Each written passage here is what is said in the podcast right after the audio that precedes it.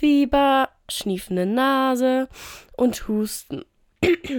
Krank sein ist ätzend. Ich weiß nicht, ob das bei allen Menschen so ist, aber ich bemitleide mich dann gerne selbst.